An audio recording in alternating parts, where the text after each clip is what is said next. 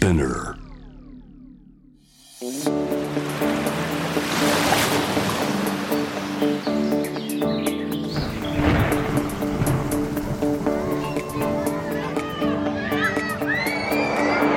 SDGs Explain for Business SDGs を仕事に生かすナビゲーターは SDGs を軸に活動するワールドロード CEO 兼ハフポスト日本版プロデューサーの私平原伊文とニュースサイトハフポスト日本版編集長の竹下隆一郎です。この SDGs を仕事に生かすでは国連が掲げる持続可能な開発目標 SDGs を日々の仕事に生かすヒントをゲストとのトークセッションから探していきます。はい。今日のゲスト楽しみですね。楽しみですね、はい竹下さん、はい。お腹空きません？好きますね。はい。どうしどうしたんですか突然。いやお腹空いてきたなって。なんか今日のゲストと関係あるんですか、そうですね。今日のゲストは、はい。お腹空いたな早く食べたいなって時にパッといけるパッとなるほど。食べれるちょっと全然ゲストのこと知らないで話すんですけどちょっはいとマック食べたいなって今思ってますけどあね、そうですね。全然たまたまですけど。全然全然たまたまなんあですよね。ちなみに僕マッはい。ク最近あの、はい。ポテトとナゲットの両方のセット買うんですね。はい。ポテトにバーベキューソースをつけてうん。ナゲットにケチャップをつけるのはマイブームですあねそうなんですね、はい、美味しいですよ。そうなんですよ。試してみます、私ももうついついウーバーイーツではい。週に1回はマックを頼んでしまって、ね。はい。チーズバーガーと、まあ、ポテト M サイズとチキンナゲットですね。これはもう必ず、はい。はい、注文してしまう3点セットです。はい、このポッドキャストは SDGs の話だった気がするんですけど、はい。なんかやっぱ関係あるんですかね？マクドナルドと SDGs そうですね。実ははい今回はですね、日本マクドナルドコミュニケーション &CR 本部 CSR 部マネージャーの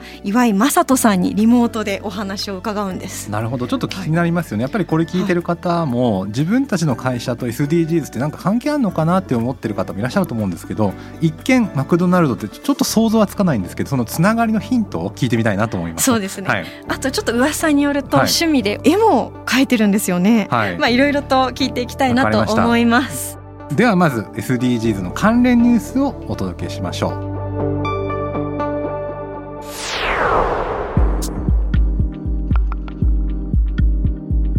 闇落ちトマトとは？出荷できない変色トマトに命名したら直売所で大人気に。トマトでよく見られる尻腐れ。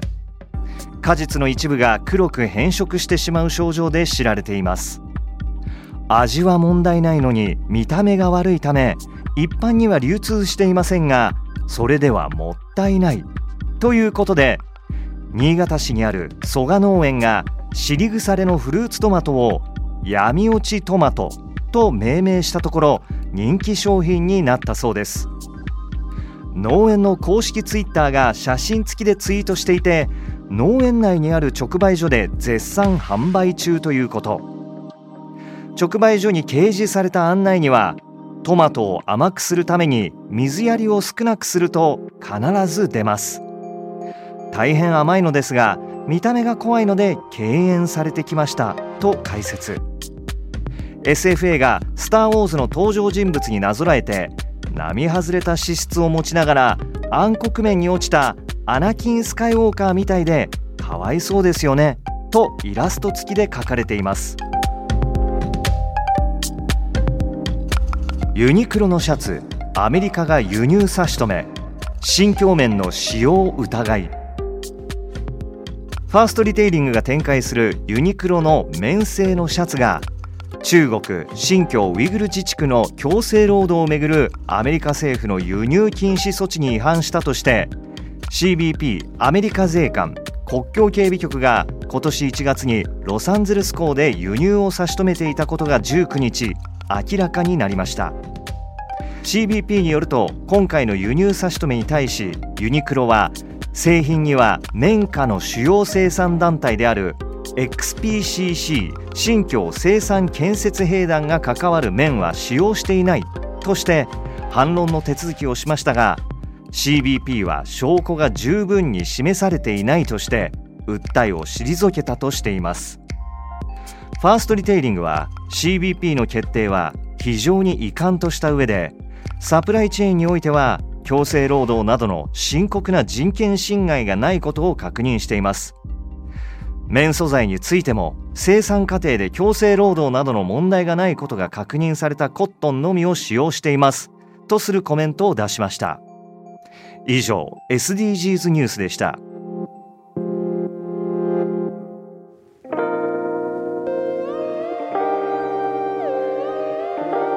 改めまして SDGs を仕事に生かすナビゲーターの平原伊文です。竹下隆一郎です。ではゲストをご紹介しましょう。日本マクドナルドコミュニケーション &CR 本部 CSR 部マネージャーの岩井正人さんです。岩井さんよろしくお願いいたします。こんにちはよろしくお願いします。よろしくお願いします。日本マクドナルド株式会社 CSR 部の岩井と申します。はい今日はリモートでお話をお伺いするんですけどもまずは岩井さん自己紹介をお願いします。私は1984年日本マクドナルド株式会社に入社いたしました、え入社してからたくさんの店舗を経験させていただきながらその後はですね本社の方へ来ましてマーケティング部門にいたりとか商品開発をしたりとか新規事業の開発なんてことを手掛けてまいりました店舗が最高のパフォーマンスを発揮できるような、そんな仕事をしてきたつもりです。2014年9月、CSR 部の方に移動いたしまして、現在に至るというところが、私の約37年ぐらいの経験を短くお伝えさせていただきました。なるほど。まあ、かなりその、まあ、店舗だったりマーケティングだったり商品開発って、まあ、サステナビリティとは少し遠いのかなというふうに思うんですけども、まあ、そんな岩井さんがサステナビリティに関心を持ったきっかけって何ですか？この2014年9月に CSR 部に移動して、衝撃的な出来事があったんですね。それが2015年の9月、国連の持続可能な開発会議の中で、SDGs が全会一致で採決された、可決された。ここに私はすごい衝撃的なインパクトを受けました。もしかすると、この SDGs で世界中を変えることができるんじゃないかっていうふうに思ったんですね。今まではなんか難しい言葉をたくさん言って環境がどうだとかって言ってたのが17の目標に集約されてしかも世界中の人が同じ言葉同じ、まあ、絵で表現されていることを目標にすればいい。わかりやすい。これはきっと世界を変えるんじゃないかなと思って衝撃を受けました。なるほど。そこからあのかなりマクドナルドって身近でありながらどんな感じで SDGs に紐づいてるんだろうなっていうところはすごくリスナーの皆様も竹下さんも気になりますよ気になりね。ますね。って思うんですけれども何されたんですか？岩井さんは SDGs× マクドナルドで。はい。えっと、マクドナルドとして何をすれば SDGs に貢献できるかっていうのを考えました。でしかも、難しいことは私一人の力ではできないので、できるだけ身近なこと、できることから始めようというふうにえ考えてスタートしました。で、そのために、まあ、SDGs とは何ぞやっていうのを当時まだ日本語に訳されてなかったので、自分で Google の翻訳したりして、訳しながら勉強をさせていただきました。その中で岩井さんご自身が理解をしても店舗の方々だったりあと社内の方々に対して SDGs をこう理解してもらうためにどんなことをされたのか教えていただけますか？はい。社内の人、あるいはお店の人に SDGs を簡単に理解させることはできないと思います。難しいです。今でも難しいです。それよりも、まず、やってみせることが大事だと思いました。誰よりも先に、どこの会社よりも先に、まず手をつけること。何か一つでもやってみることが大事。で、何ができるか。何をやれば皆さんに、これが SDGs のこういうことなんですよっていうのを知らせられるかっていうのを考えました。具体的に何をやってみたんですかね？えーそれは森を守る。SDGs で言うと、陸の豊かさを守ろうっていうところにつながっていくんですけども、木をきちんと管理されたところから持ってきて紙にしたり、建物にしたりする。要するに国際認証を使った紙を使っていくことで森に貢献できる。森で働く人たちに貢献できる。あるいは森から出る汚染とかそういうことにも貢献できる。まず FSC 認証を使ってみようっていうふうに考えました。FSC 認証って何ですかね？えー森林を守るための、えー国際認証になります。はい環境、社会、経済、この3つを網羅していて、えー例えば、えー働いている人たちにちゃんと給料払われているかとか、あるいはそこで暮らしている子供たちに学校に行かせているかとか、きちんと環境を守りながら農薬を使ったり伐採をしているかとか、で、それがきちんと経済的に回っているかどうか、そういった観点から木材を切り出している。うんそういうことを認定している認証制度ですね。うんなるほどポテトの紙？あれって FSC 認証取られてるってことなんですか？はい、そうです。はい、なるほどもちろんそうです。はい、うんうん、まず一番は、お客様が食べているとき、食べ終わったときに、ポテトでも、ハンバーガーでも何でもいいんですけども、紙を見ると FSC 認証のマークがついてるんですね。あ、私はマクドナルドで何かを食べたり飲んだりしたことによって、環境に優しい行動ができたっていうふうに思っていただける。それがすごく重要なことだと思うんですね。はいお客様は知らず知らずのうちにマクドナルドに来れば環境にいいことをしているんですね。そういう手助けを私たちはしていこう。マクドナルドはしていこうというふうに考えました。はい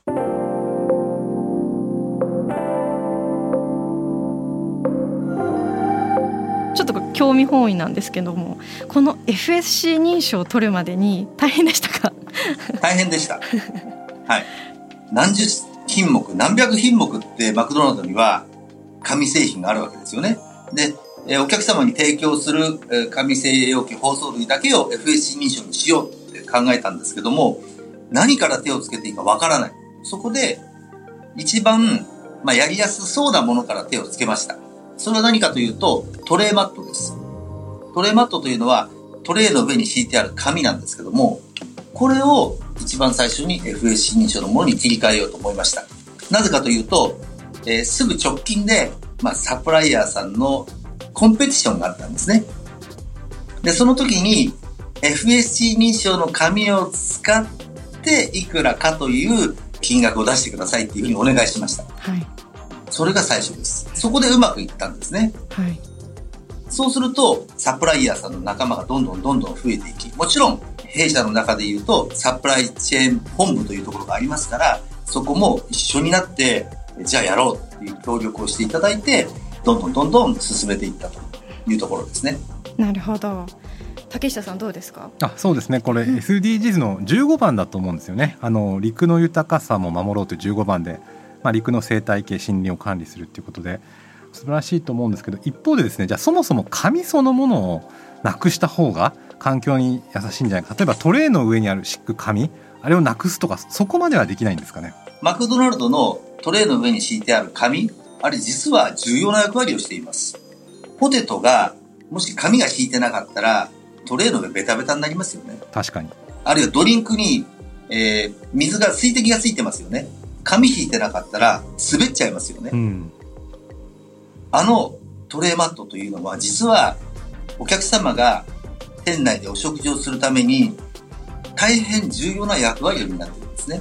ですから簡単になくそうっていう発想では日本ではまだできてないです。うん海外ではもしかしたらそういう活動をしてるかもしれませんが、まだまだ日本の中ではえー衛生的であったりとかお客様の利便性を考えるということでトレーマットを使わせていただいています。うん。そこが難しいですよね。例えばトレーが汚れてそれで水とか洗剤で洗うとしたらそれもそれで水資源のはい。もったいなくなってしまいますし、まあ、それで衛生面が既存されてしまうと、まあ、SDGs ってやっぱり何かをなくしてしまうと矛盾が生じるっていうのが難しいと思うのでそうですよね。その中でもできることをやるっていうことが、トレーの紙かなって今聞いてて思いましたね。はい。うん経済と環境と社会のバランス、んあるいは環境とそれから会社の成長、うんこのいろんな側面から見ていかないと一概に全てなくそうとか、全てこうしてしまえって言ったら、どんなに環境良くなっても会社潰れたら、私明日からご飯食べられなくなってしまうので、うんそうではないんですよね。なるほど、できることからやっていく。うん、それが重要だと思います。あとお客さんのですね理解っていうのすごく興味があるんですけど例えばそのマクドナルドに来るお客さんっていうのは例えばあの一つはまあ速さとかあるいは美味しいものを食べたいというのがあると思うんですけどその上で環境問題にまで関心がいく余裕ってありますかね？そこまで考えられてないというお客さんも、ま、私も含めてですねいるような気がするんですけどどうですか？そのお客さんの反応とか。あるいはそこまでしてお客さんに何かメッセージを伝えたかったんでしょうか？はい、環境のメッセージって強くお客様に伝えるべきものではないんじゃないかなと思います。マクドナルドはこんなに環境にいいんだ、こんなにいいことやってんだって言うべきものではなくて、本来であれば、ひっそりとやって、あ、マクドナルドって、こういうことちゃんとやってくれてるんだって気がついていただくことが大事だと思うんですね。当たり前のこととしてやるべきことであって、お客様にメインで伝えるべきことではないんですね。ですから、重要なことは、何も言われなくてもきちんとやっていることではないでしょうかね。ううん。んまあ、確かにトレイの上の紙ってちょっと読んじゃいますよね読みません？そうですね、はい。読んじゃいますね、はい。ついつい。そこでまあそういったあのメッセージがあったらあそういうことかって言ってちょっと意識が変わったりとか、はい。食べ終わった後まあ数秒間でもうん。そういったことにお客さんが目を向けたらうん。耳を傾けたらまあ面白いと思います、ね、そうですね。はい、なんだろうこのマーク。ちょっと調べてみよう。あこういう意味だったんだっていうの何か知れるチャンスでもありますもんね。あと、はい。ぜひ岩井さんに伺いたいんですが、部署の名前に CSR ってついてる方って、まあ、よく取材とかでお世話になるんですけど、まあ、CSR 聞いてる方のために説明すると Corporate Social Responsibility 社会的責任なんですけどやっぱり企業さんによってはそれきれい事だったりとかあるいはまあ余ったお金で取り組むとかあるいはすごく意地悪な読者はですねそれはお金儲けしてる企業だけがやることで余裕がある会社だからできるんだっていう声もあるんですけどそういった声って聞かれますか？あるいはそういった声ってとは違う取り組みを御社の場合されてますか？はい。あの、はい CSR というのは、はいもう基本的な社会的責任ですから、まずそういう根本的なものがあると思うんですね。そしてもう一つ、え社会貢献活動っていうのがあると思うんですね。で、マクドナルドは、えーきちんと社会貢献活動もさせていただいてます。大きく手を広げずに、基本的にはファミリーを、あるいは子供たちをターゲットにしたものだけに貢献させていただいています。業績がいい時にはやるけれども、業績が悪くなった時には手放してしまう。そういう CSR、要するに社会貢献活動は、やはりそれはおかしいんですね。うん業績が良くても悪くても淡々と社会貢献活動をしていく。それが重要だと思っています。そこにちょうど SDGs というものが来たので、より分かりやすくなった、融合したっていうふうにご理解いただければいいと思います。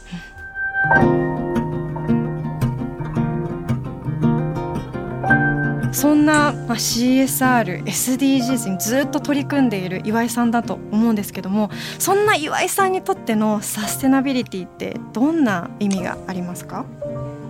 はい。やはりですね、もうこれは言葉、英語の言葉通りで持続可能ということなので、えー私の子供、あるいは孫、いませんけどまだ、えー ひ孫、そういった世代が同じ海の色、同じ空の色、同じ美味しい魚を食べられるようにしていく。単純にそういうことだと思います。私たち大人がたくさん汚してしまった、えそういう環境をなんとかこれ以上汚さないように、できれば少しでもきれいにして、次の世代に引き継いでいく。これが重要なんではないかなというふうに思います。はいありがとうございますそんなあの岩井さんがサステナビリティを取り組む上で、まあ、こういうとこをもう少し意識したらもっと前に進むんじゃないかっていう tips を最後教えていただけたら嬉しいです。まあ、tips かどうかわかりませんけども、やはりサステナビリティの重要なポイントはダイアログだと思います。要するに、いろんな方とコミュニケーションを取り続けること。例えば、それはお客様であったり、サプライヤーさんであったり、NPO、NGO 法人だったり、自治体であったり、学校であったり、関係省庁であったり、いろんな人とコミュニケーションを取る。あなたは来ちゃいけないとか、あなたの話は聞きませんよとかっていうんではなくて、きちんとコミュニケーションを取って、できること、できないこと、今やってること、やれてないことを明確にお話しすること、これが大事ではないかなというふうに思っています。岩井さんあの本日はリモートで収録をしてるんですけど、まあ、今日本当は収録前にマックで六本木のの一緒にサステナブルセットってあるっていうふうに伺って。そう今そんなセットありましたっけ？マクドナルドそんなセットありましたっけ？岩井さん、はい、これ。お客様にははい。サステナブルセットの言い方はしてませんが、えフィレオフィッシュセットをコーヒーでご注文ください。はい、はい。そうしますと、フィレオフィッシュのポーション、スケソウダラなんですけれども、これは MSC 認証のスケソウダラです。そ MSC 認証って何ですか？はい。はいえーこれは、えー海の保全のための認証になりますね。はい海洋の資源を大事にするっていう、そういう認証になります。はい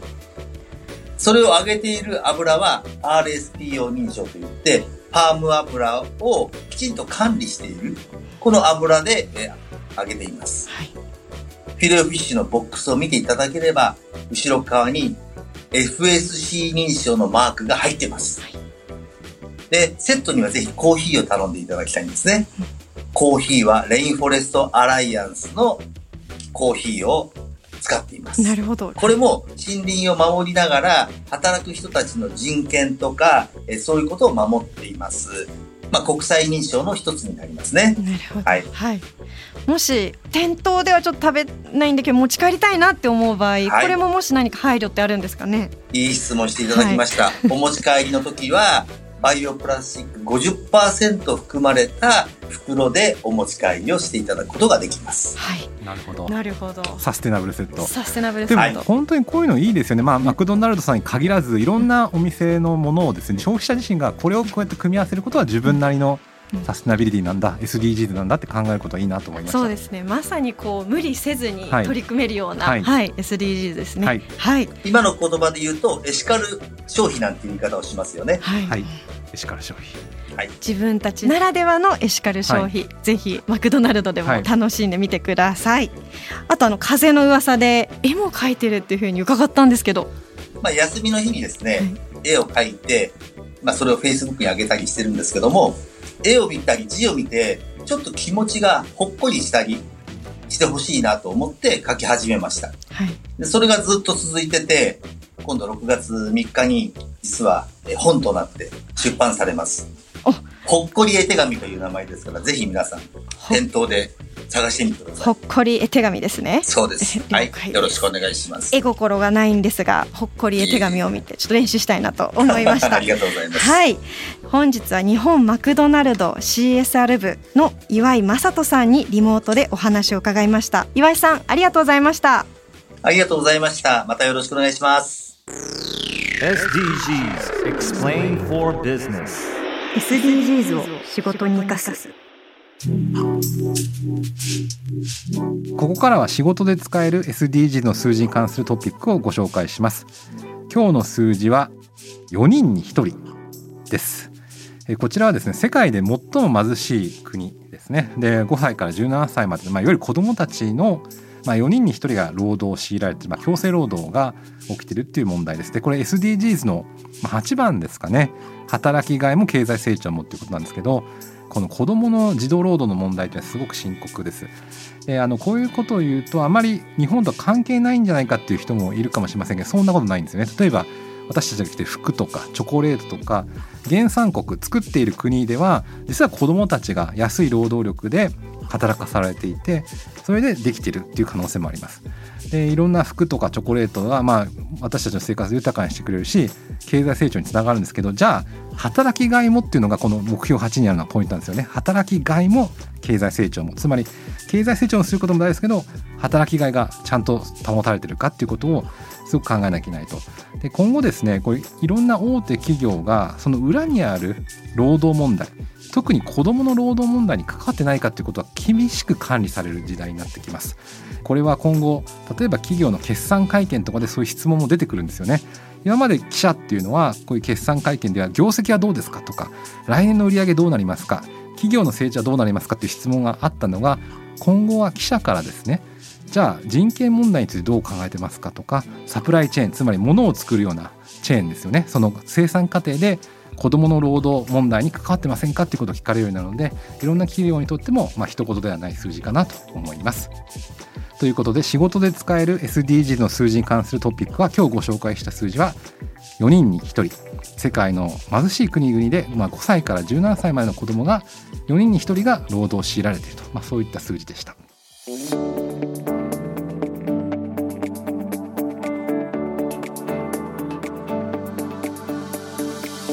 お届けしてきました。SDGs を仕事に生かす。今回は日本マクドナルドの岩井正人さんにお話を伺いましたが竹下さんいかがでしたか？そうですね、まあ、CSR の部署にお勤めで、まあ、この CSR という言葉が印象的でしたね、まあ、最近は SDGs がよく聞かれますけど SDGs とか CSR とかいつも横文字3文字が入ってきてですね、まあ、どうしてもきれい事とか余裕がある企業がやってるんだよねっていう風な話になっちゃうんですけど、まあ、岩井さんは業績が良くても良くなくても CSR は続けるんだっていうことを言ってたのが印象的でしたよね。あの余裕がある時にやるんじゃなくていつもやってるっていうことが、まあ、この社会的責任あるいは SDGs のおいて大事かなと思いました。はい、そうですねもう見せびらかすものっていうよりも、まあ、必ずあのやるべきことであってそれをこう当たり前にやるやるべきことっていうのがすごく印象的でしたね。そうですね、はいあとまあこういうことをしてるとやっぱ働く人のまあ誇りにつながるっていうのはあると思うんですよね。もちろんあの仕事をしてる時に給与とかあるいは福利厚生とか、まあ、あるいは上司が嫌なやつじゃないとかそういうのは大事なんですけど自分の会社が何をやってるのかあるいは環境問題にどうコミットしてるのかっていうのは毎日考えることはないかもしれませんけど結構大事な気がするんですよね。はいで仮に自分の企業のトップがそういうことを全く考えてなかったとしたらいくら給料が良くてもふとした瞬間にあれ何のために自分働いてるのかなって思うこともあると思うので結構この CSR っていう部署は企業の本当に本流というかど真ん中なんじゃないかと思いますけどね。はい、そうですね、うんまさにこう社会的存在意義を考えさせられるようなはい、部署ですよね、そしてこれは綺麗事でなくて本当日々の社員のモチベーションにつながるので、まあ、経営課題のど真ん中だと私は今日改めて思いました。はい。で私はあの必ずもうサステナブルセットをこれから注文しようはいと思いました。ははいい、ぜひ皆さんの日常のビジネスにも SDGs を取り入れてみてください。今後も新しいエピソードを配信していくので、Apple Podcast、Amazon Music、Spotify、Google Podcast でフォローをお願いいたします。これまで配信したエピソードもぜひぜひチェックしてみてください。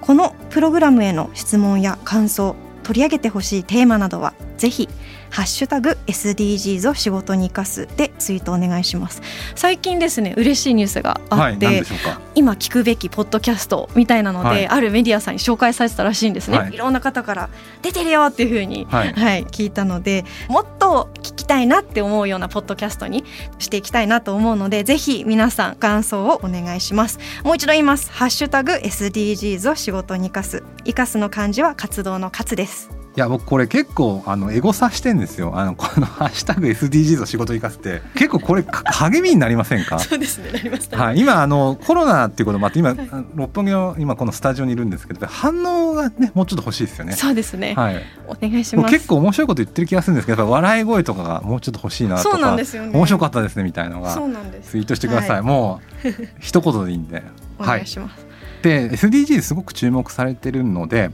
うちハーフポスト日本版でですねガイドブックを作ったんですよね。SDGs ガイドブックっていうのを作成しましてあのハーフポストのニュースサイト、えー検索してそこから無料でダウンロードできます。というのもこれまでハーフポストっていうのは400本以上の SDGs の関連の記事を書いてきたんですけどあとはライブ番組ハフライブっていうので毎月 SDGs をテーマにしています。で視聴者や読者からの反応がすごくいいんですよね、でどんどんどんどん広まってどんどんどんどん反応が良くなってます。2019年と比べて記事が数十倍に増えてるんですけどぱりそれ読まれるからどんどん出してるんですよね。はい。なのでこの SDGs ガイドブックぜひダウンロードしてください。皆さんのまあ情報収集とかあの課題解決に向けたアクションを参考にえー活用してほしいなと思います。ガイドブックの中で特に竹下さんここ読んでほしいっていうところああそれ僕のメッセージですね。はい、あはい。はい。いやすごいいいメッセージなんですよ。ぜひ読んでそれもツイートしてください。はいらしいのであの皆さんぜはい。ひご活用ください、はい。ということでここまでのお相手は平原イブンと竹下隆一郎でした。